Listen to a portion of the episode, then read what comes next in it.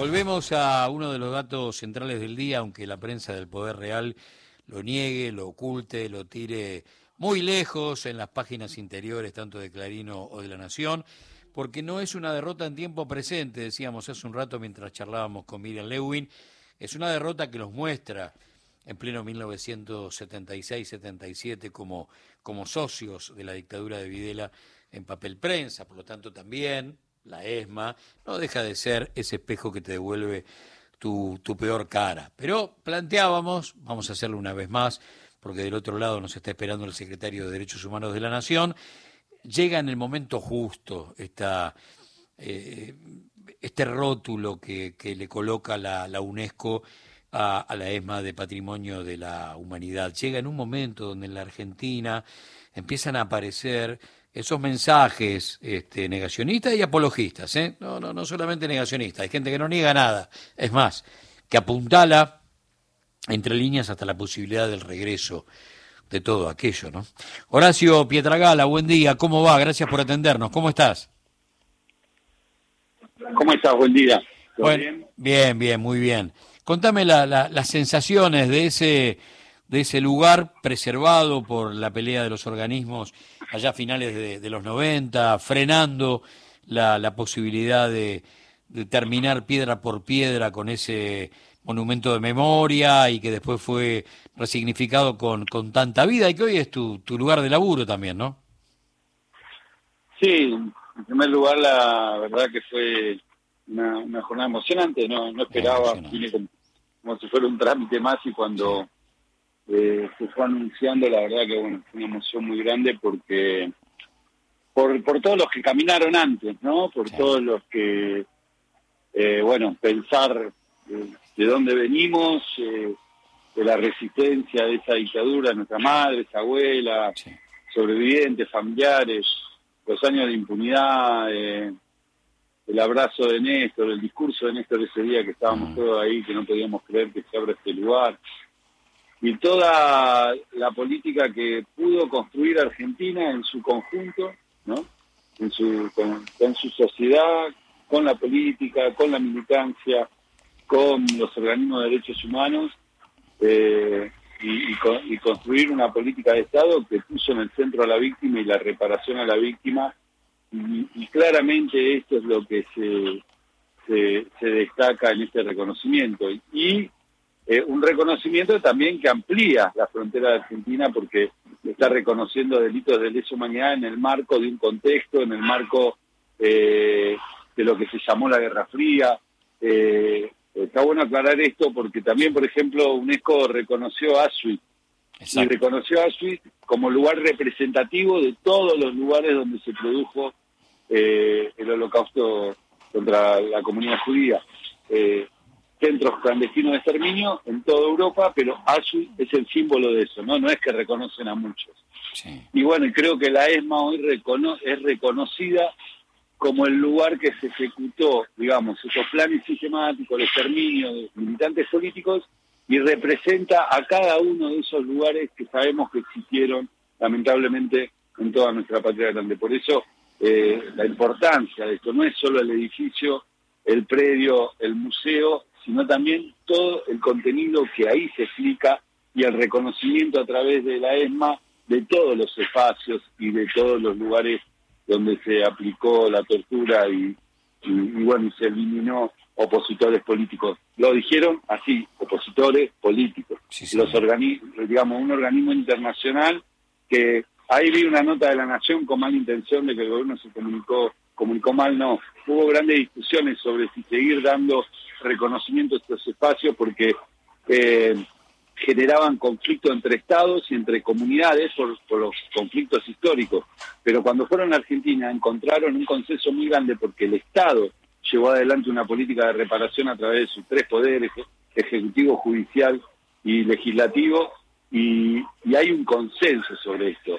Otra cosa es que aparezcan voces eh, desveladas eh, ¿no? en, en, estos contextos, eh, pero que son mínimos por suerte porque sabemos que la, la, la sociedad acompaña ¿no? el proceso de juzgamiento a los genocidas. Por eso se pueden llevar adelante. Desde estos lugares que han sido, en ese sentido, pilares del terrorismo de Estado, una, fábrica de muerte como es el Campito en Campo de Mayo, como es la Perla en la provincia de Córdoba, eh, hasta lugares que pasan hasta desapercibidos para aquellos vecinos que como te tocó el otro día estar en, en Villa Martelli, en la señalización de la comisaría donde recibió las primeras torturas el negrito, el negrito Avellaneda, su mamá Iris, que, que, que son parte del paisaje y que miles y miles de seres humanos transitan esas calles sin saber que allí, hace 47 años, eh, ese lugar era un centro de tortura, casi como la primera escala para después ser trasladado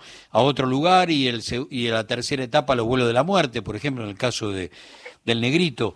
Eh, a, donde quiero apuntar es la necesidad, la necesidad, la hermosa obligación, si querés, que tenemos de salir de nuestro microclima para volver a contar a las generaciones más jóvenes que se van sumando a la historia política, social y económica del país, volver a contar todo desde había una vez, ¿no? Sí, bueno, eh, la verdad que hay experiencias que nos indican esto, por más que logremos este reconocimiento, por más que logremos lo que eh, el consenso que te decía antes, los juicios, eh, seguir trabajando la visibilización de, estos delitos de lesa humanidad y de lo que significa esta dictadura militar, nunca nunca se consagra del todo, ¿no? Digo, siempre hay que seguir corriendo la vara, siempre hay que seguir hablando y siempre hay que seguir difundiendo. hay momentos que es más permeable ah, el tema, hay momentos que, hay como un poco más de resistencia por, por los contextos socioeconómicos, por los pero digo, siempre hay que seguir hablando porque siempre hay un sector que absorbe estos temas, que los transforma en resistencia, que los transforma en símbolos, como hicieron claramente, como hacen claramente los pibes y pibas que militan en distintos partidos políticos, pero que también eh, tienen muy claro que hay que, hay que ir construyendo para adelante mirando todo lo que sucedió en el pasado. Y esto nos, nos enseñaron muchos ejemplos, ¿no? Por ejemplo, Sara Rus, una madre histórica que, sobrevivió a un campo de exterminio nazi y 40 años después le estaban secuestrando a su hija en Argentina y llevándola a un campo de concentración.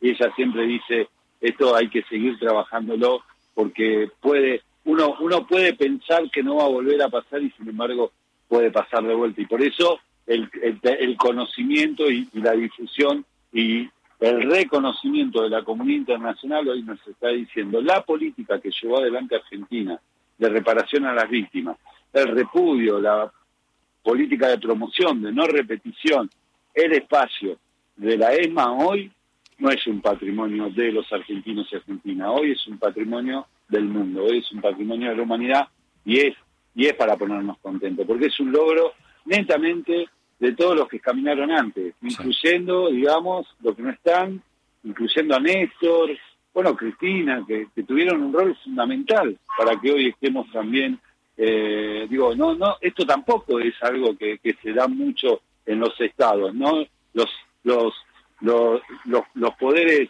la, política, eh, el estado político que asume, abrazando una causa y haciéndola tan bien como la hizo Néstor y Cristina, la verdad, eh, no hay muchos ejemplos eh, para copiar.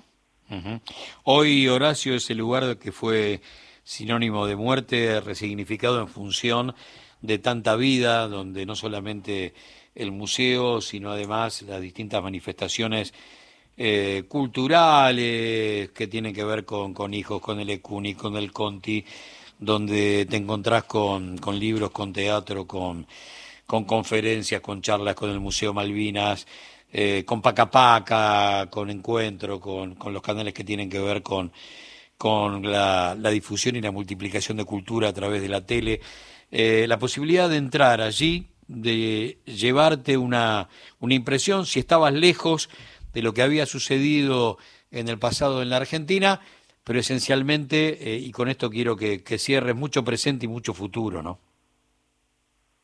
Sí, la verdad que, bueno, un poco el, el, contexto actual nos da un desafío, ¿no? Nos da un desafío para, para comunicar y para poder, digo, este empujón que nos da la comunidad internacional para, para que nos dice sigan, sigan con esto, sigan profundizando con esto. Ayer lo dijeron, eso fue lo emocionante, ¿no? Que, que, referentes de, de, otros países del mundo, embajadores de otros países del mundo, reconozcan eh, la política de materia de derechos humanos de Argentina eh, nos llena de orgullo. Y creo que es eso, cómo el desafío que tenemos es cómo seguimos generando sentido común en los jóvenes en contextos adversos por momentos, pero que sabemos que también hay una gran una gran movilización de jóvenes que defienden eh, la lucha de los organismos de derechos humanos y por, por sobre todas las cosas reivindican y traen de vuelta a la vida a esos 30.000 compañeros detenidos y desaparecidos, que todo, todo, todo lo que hacemos también es en memoria de ellos. Horacio, gracias por atendernos. Un gran abrazo. Gracias por estos minutos de tu tiempo. No, por favor, abrazo a ustedes. Escuchaban a Horacio Pietra Gala, secretario de Derechos Humanos. Eh, antes dimos cuenta de cómo